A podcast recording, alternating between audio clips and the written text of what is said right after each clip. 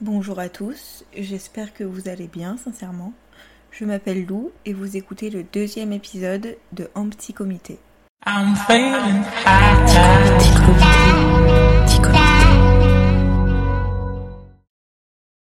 Je sais que mon premier épisode, je l'ai sorti le 22 mars 2023. Je suis désolée, on est le 11 août 2023 et j'ai vraiment pas d'excuses parce que moi-même j'arrive pas à identifier mes peurs face à ce podcast. Juste j'allume mon micro et me voilà terrifiée face à l'idée de dire de la merde ou face à l'idée de pas savoir quoi dire, donc je préfère rien dire. Voilà, écoutez, vous entendez ma voix actuellement, c'est déjà bien, c'est top. Aujourd'hui, on va parler de féminisme. J'ai un problème, j'arrive jamais à dire le mot féminisme. Et on va voir comment je suis devenue féministe alors que rien ne me poussait à l'être et on va aussi voir euh, de manière globale euh, comment j'ai réussi à me déconstruire de tout ce que la société m'a inculqué alors que j'avais seulement 14 ans. Pour vous remettre un petit peu dans le contexte, il faudrait que euh, fasse un petit bond en arrière. Alors moi, je nais dans une famille de 10 enfants, donc j'ai 7 sœurs et 2 frères, et je suis la dernière. Je vois mon père que le week-end, donc je l'idolâtre. Vraiment, j'ai l'impression que c'est un peu mon héros. C'est euh, Peut-être que c'est le complexe de Gibbs. Après, un Freud, il a fait tout. Sinon... Après, moi, j'ai arrêté le lycée à 17 ans, donc j'en sais rien. Mais voilà. À côté de ça, euh, je crois que j'ai pas une super relation avec ma mère. Mais je pense que c'est vraiment juste qu'il n'y avait pas de relation. Enfin, moi, euh, je suis la dernière sur 10 enfants. Au bout de 10, on sait comment ça se passe. Il n'y a plus les papillons dans le ventre ou l'excitation, il n'y a plus que la fatigue et les pleurs. C'est pour ça que moi, on aime bien dire de moi que j'étais une enfant compliquée, mais avec du recul, euh, je pense pas. Toute ma vie, j'ai cru que c'était le cas. Et en fait, euh, non, j'étais pas une enfant compliquée, j'étais juste une enfant euh, qu'on calculait pas. C'est un peu compliqué quand t'es l'enfant de trop quand tu grandis. L'enfant pour qui on n'a pas la patience. En fait, moi, faut savoir que avant 8 ans, j'avais un compte MSN. Donc MSN, faut savoir sa date. Et à 8 ans, j'ai eu un compte Facebook. Et à partir de là, je pense que je me suis vachement. Euh, enfin, ça m'a sauvé la vie en fait, les réseaux sociaux. Parce que moi, il faut savoir que je nais à la campagne, dans une famille de, de personnes cis, blanches. Euh. On n'était pas bourgeoise parce qu'on était plutôt dans la galère financièrement, on était plutôt même pauvres. Je nais dans une famille de gros droitards, euh, chasseurs, campagnards, tout ce que tu veux, tu vois, l'archétype, le, package total, tu vois. Et en fait, les réseaux sociaux, ça m'a permis de me rendre compte que ben, c'était pas ça la vie qu'en fait il existait d'autres gens. Euh, et, du coup j'ai rencontré du monde, j'ai rencontré des gens, j'ai rencontré des, gens vraiment qui, qui je pense ont changé ma vie euh, pour toujours, tu vois. Et moi pendant longtemps j'en ai voulu à mes frères et sœurs de pas avoir réussi à se déconstruire euh, du racisme qui régnait chez moi ou de la misogynie ou de l'homophobie ou tout ce que tu veux. Et en fait bah moi j'ai eu la chance d'avoir accès aux réseaux sociaux et, et, voilà mais quand je veux dire le seul exemple la seule façon de penser euh, que tu as euh, quand t'es jeune, en fait, c'est celle de ton père. Euh, bah, c'est un peu, un peu compliqué de, de sortir de ce schéma-là. Et la dernière fois, on en parlait avec Eleonore. On se disait, mais comment j'ai réussi à me sortir de ça, en fait, à me sortir de ce gouffre de haine qui règne dans ma famille, tout ça. J'ai sept sœurs et deux frères avant moi qui sont pas sortis de ça en fait, qui évidemment euh, on évolue en fonction des générations, tout ça, mais il y a toujours ce truc où euh, une façon de penser de que j'adhère pas du tout, qui est pas du tout dans mes valeurs. Et, euh, et en fait je me suis dit mais comment t'as pu te construire ce genre de valeurs alors que bah il y a personne qui t'a tendu la main en fait? Vraiment moi à 13 ans, j'ai sorti la tête de l'eau et je me suis dit aïe, les gens de ma famille sont pas de si bonnes personnes que ça. À partir du moment où tu as des propos qui sont euh, racistes, homophobes, sexistes, euh, transphobes, euh, psychophobes, tout ce que tu veux, c'est que t'es pas une bonne personne selon moi. Et je me dis, mais comment j'ai fait? Comment j'ai fait pour passer entre les mailles du filet en fait? Comment j'ai fait pour stopper ce schéma transgénérationnel parce qu'il a fallu quand même 10 enfants, 10, enfin 9 enfants avant moi, tu vois, pour qu'une personne se rende compte que là, il y avait un truc qui cloche. Donc euh, finalement à la question comment je suis devenue féministe alors que rien ne me poussait à l'être, bah j'en ai aucune idée. J'ai quelques pistes, hein, les réseaux sociaux et les amis virtuels, je pense que ça en est pour beaucoup. Euh, après, euh, j'ai rencontré Éléonore. Éléonore, je pense qu'elle en est aussi pour beaucoup parce que on s'est rencontrés en cinquième. Moi, je suis née à la campagne, j'ai vécu à la campagne et à ce, moment-là, j'avais l'impression que je mourirais à la campagne. Et puis j'ai rencontré Éléonore qui vient de Paris, qui a habité en Guyane, qui a beaucoup voyagé et qui enfin, qui est une bouffée d'air frais en fait, qui est là et qui me dit mais meuf, euh, le discours que t'as, parce que moi je tenais le même discours que j'entendais le dimanche midi à table, et elle me disait mais meuf, mais c'est pas du tout ça en fait la vie, enfin tu vas voir que il y a d'autres gens, tu vois, euh, moi dans mon collège, il y avait deux Renois, tu vois. Elle m'a dit mais meuf, mais sors, sors de chez toi, tu vois. Là, elle a beaucoup joué. Et après, euh, je sais pas, je j'ai eu accès à un développement de ma pensée à un âge où j'étais pas forcément euh, super mature psychologiquement, intellectuellement, tout ça, bref, t'as compris. Je pense que, enfin, à 13 ans, c'est quand même compliqué de rentrer en conflit avec euh, en face de toi euh, ton gros daron de 60 ans qui pense qu'il a la science infuse et qui croit que il sait tout sur tout, tu vois, alors qu'il tient juste des propos super problématiques. Et c'est compliqué. Maintenant, je sais que je me prends plus la tête, tu vois. Euh, si tu veux pas te déconstruire, et eh bah ben, reste euh, dans la haine de toi et dans la haine d'autrui. Hein. Je donne plus mon énergie à des gens comme ça. Sauf que euh, à l'époque, quand t'as 13 ans, et eh bah ben, c'est vachement compliqué.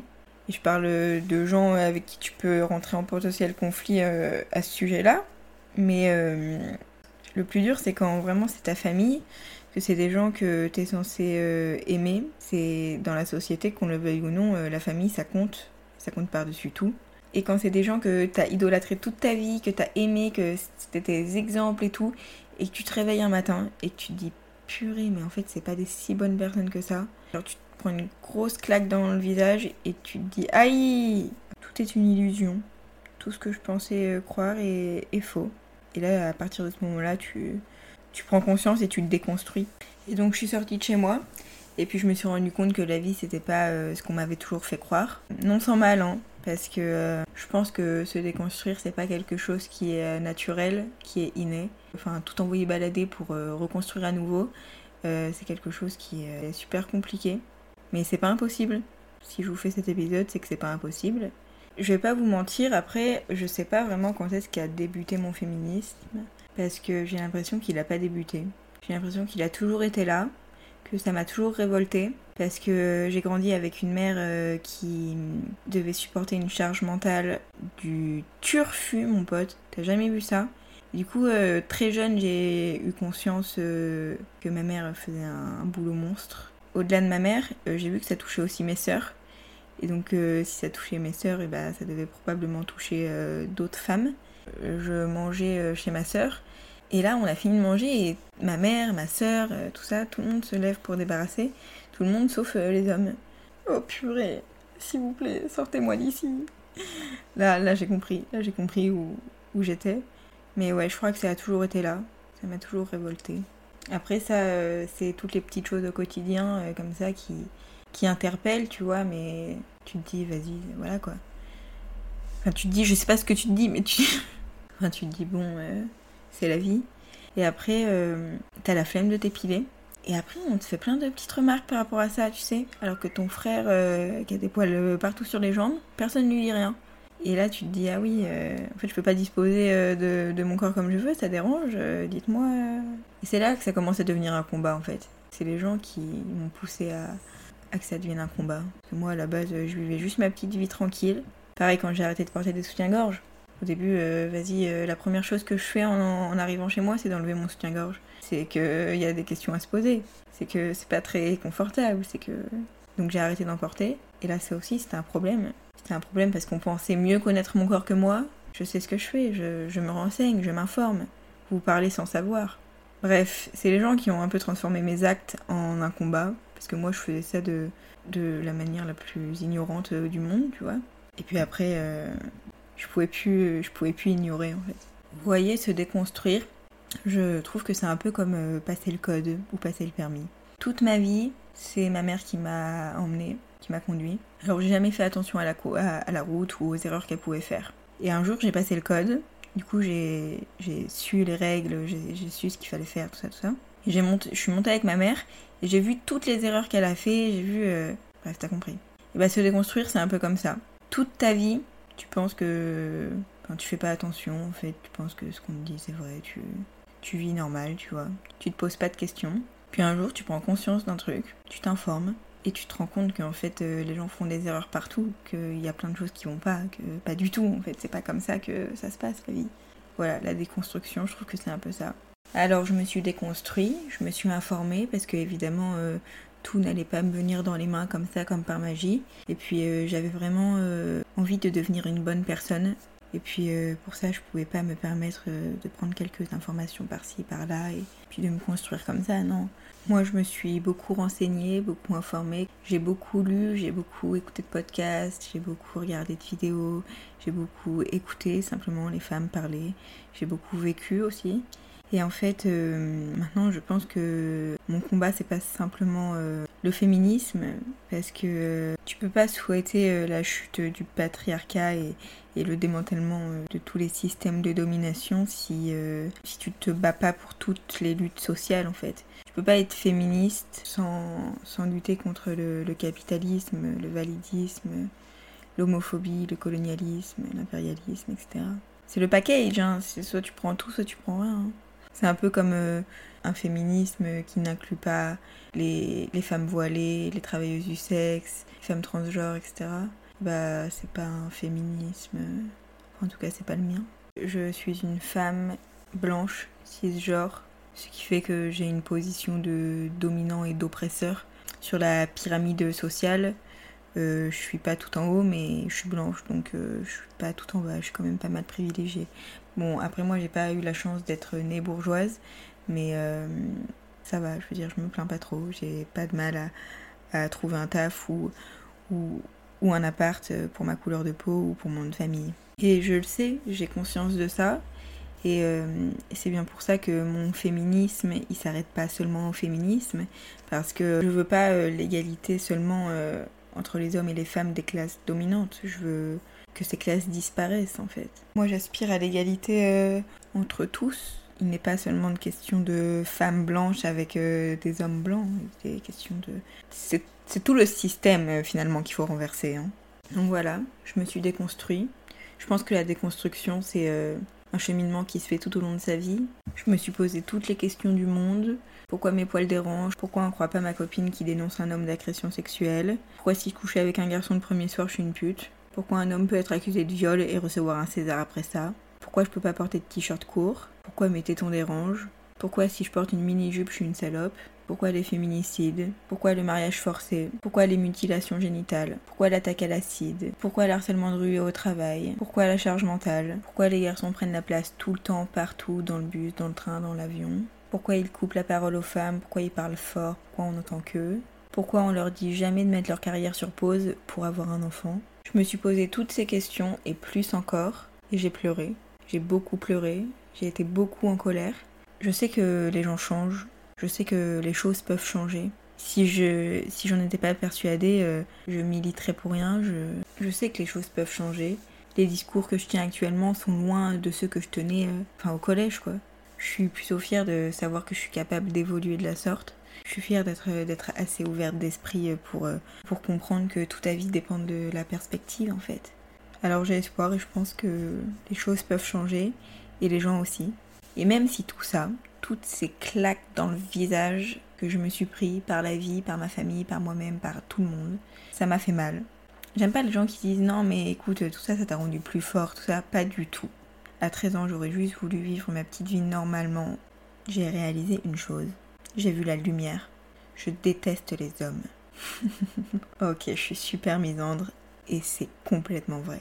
Je déteste les hommes, mais je suis légitime de les détester, comme une personne euh, racisée est légitime de me détester. Je déteste les hommes parce que face à moi, ils ont une position d'oppresseur, de dominant dans la société, qu'ils le veuillent ou non je ne souhaite pas avoir une, une, position de dominante dans la société. Euh, je suis déconstruite, je me proclame alliée antiraciste, etc. Antiracisme, etc. Et pourtant, que je le veuille ou non, ce sera toujours moi qui sera privilégiée face à une personne racisée. On vit dans un monde. L'histoire avec un grand H, la société veut faire de moi une personne privilégiée parce que je suis blanche. Et le fait euh, que je me proclame alliée antiraciste, euh, eh ben, ça ne fait pas de moi quelqu'un de moins privilégié. Quand je dis que je déteste les hommes, c'est réel. Hein. Je déteste ce que la société fait d'eux. Je déteste qu'ils jouissent avec plaisir de leurs privilèges. Mais on les déteste pas tous. C'est parce qu'on nous a appris à les aimer, les hommes. Là, je vais vraiment parler des pick des BDH ou de tout ce que tu veux. Déjà, ce terme-là, il est super problématique. Il est. Enfin. Le terme pick c'est-à-dire euh, les, les, filles qui euh, se tirent dans les pattes un peu pour, euh, un mec, qui sont jalouses entre meufs pour les mecs, qui sont en rivalité pour les mecs, qui vont être là, qui vont se, se mettre bien en avant, tu vois, pour les mecs, qui vont faire leur intéressance et tout. Bref, t'as compris. T'as compris. T'as compris le genre. Les pick c'est pas de leur faute. Depuis toute petite, c'est ce qu'on nous apprend. Clairement, même si on n'est pas nous-mêmes, hein, on s'en fiche tant que le garçon, on lui plaît. C'est ce qui nous est inculqué depuis toujours. Et moi, je suis féministe, misandre, extrémiste, tout ce que tu veux, alors les hommes, je les déteste. Moi, je subis euh, le sexisme et la misogynie tous les jours. C'est-à-dire que je vais parler fort, on va me dire de me taire parce que c'est pas super beau une femme qui parle fort et qui prend toute la place. Je vais mettre une petite jupe courte, on va me dire je suis une grosse puce je vais mettre un giga jogging, on va me dire que je suis vraiment, je fais pas attention à moi et je suis une petite merde. Euh, je vais manger McDo, on va me dire que je fais vraiment pas attention à mon alimentation. Je vais manger Elsie, on va me dire que je suis trop frustrée et que je fais trop attention à mon alimentation et tout. Euh, je vais me maquiller, on va me dire que je suis un pot de peinture. Je vais pas me maquiller, on va me dire que je suis pas du tout féminine.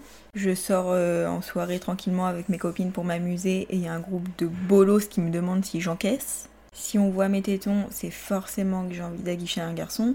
Et si je me fais violer, bah fallait pas qu'on voit mes tétons. Bref, ça et plus encore. Et ce, tous les jours. Parce que si c'est pas quand je sors de chez moi, c'est chez moi. Parce qu'on a tellement intériorisé le sexisme et la misogynie que bah, même entre nous, en fait, on l'est. La première personne qui te dit que tu dois porter un soutien-gorge parce que sinon tes seins vont pas être beaux, c'est ta mère c'est la société qui est pourrie jusqu'à la moelle. Et je déteste les hommes parce qu'ils jouissent de leurs privilèges et ils sont bien contents de jouir de ça. Ce qui m'énerve aussi, c'est ceux qui disent euh, non mais franchement, mais les pas tous dans le même panier, euh, ils sont pas tous euh, pareils. Bien sûr que si, men artrage, d'accord, t'as compris. C'est comme si j'allais voir une personne racisée, tu vois, un Renoir, qui me dit qu'il subit du racisme et tout, et moi je lui dis mais non, mais mec, moi je suis pas du tout comme ça, mais moi, mais il est pas tous dans le même panier, s'il te plaît. Mais en fait, ça change quoi? Ça change quoi que tu dises que, que t'es une bonne personne, que toi t'es un bon mec, que t'as jamais violé personne? Prôner ton innocence, euh, ça n'empêche pas que 97% des femmes ont déjà vécu une agression sexuelle ou de l'harcèlement sexuel ou peu importe. Prôner euh, mon antiracisme et le fait que je sois une alliée antiraciste, ça n'enlève pas euh, les milliers et les milliers de crimes racistes. Donc c'est bien, mais tu n'apportes rien en disant ça. Moi, euh, je suis blanche. Mon taf, c'est d'être une alliée antiraciste. Moi, mon rôle en tant qu'alliée antiraciste, c'est juste de fermer ma bouche, de me taire, d'écouter les personnes concernées, parce que moi, je comprendrai jamais, je vivrai jamais ce qu'une personne racisée peut vivre. Bah, c'est pareil pour les hommes. Il y a des millions et des millions de femmes qui parlent tous les jours sur le féminisme ou, euh, ou autre, et en fait personne ne les entend. Mais pas parce qu'on ne parle pas assez fort, mais juste parce que personne ne les écoute, parce qu'on n'est pas pris au sérieux. Alors qu'un homme qui va faire euh, un discours féministe une fois dans sa vie, ça y est, tout le monde l'applaudit, tout le monde l'acclame. Rester à sa place d'allié, c'est euh, se taire, écouter les personnes concernées, éduquer ses potes. Vous savez, nous les femmes, on est les grosses miskines du patriarcat, mais aussi les hommes, hein, faut pas croire. Un homme, il n'a pas le droit de pleurer, sinon il est trop faible. Il n'a pas le droit de montrer ses sentiments. Les hommes, ça doit aimer le foot, la bière, ça doit être performant au lit, et quand ça va pas, ça doit fermer sa gueule. Le patriarcat, il abîme autant les hommes que les femmes. Mais à côté de ça, aucun homme ne meurt parce qu'il est un homme. Tous les hommes profitent des privilèges du patriarcat, qu'ils le veuillent ou non. Dire euh, not all ou tous les hommes ne sont pas pareils, ça revient juste à déresponsabiliser les hommes et déjà qu'ils n'ont pas beaucoup de responsabilités sur les épaules. Il est temps de prendre conscience et de ne plus jouir des privilèges qui oppressent euh, une certaine partie de la population, qui plus est euh, plutôt grande. Voilà. Moi, je suis féministe, je suis pas humaniste et je déteste ce terme parce que ce que je vis, euh, c'est pas tous les humains qui peuvent le comprendre. Un homme, il saura jamais ce que ça fait de se retrouver tout seul avec un homme dans le bus et d'avoir très peur pour soi. Donc je suis bien féministe. Je suis sûre qu'il y a plein d'autres choses que j'ai envie de vous dire et que j'ai oublié et que je me rappellerai dans 10 minutes et je me dirai purée mais mais bon c'est pas grave hein. J'espère que j'ai été intéressante et que ce que j'ai dit vous a plu et bref c'est pas grave si ça vous a pas plu c'est chill c'est cool c'est entre nous bref. Bonne soirée. Bisous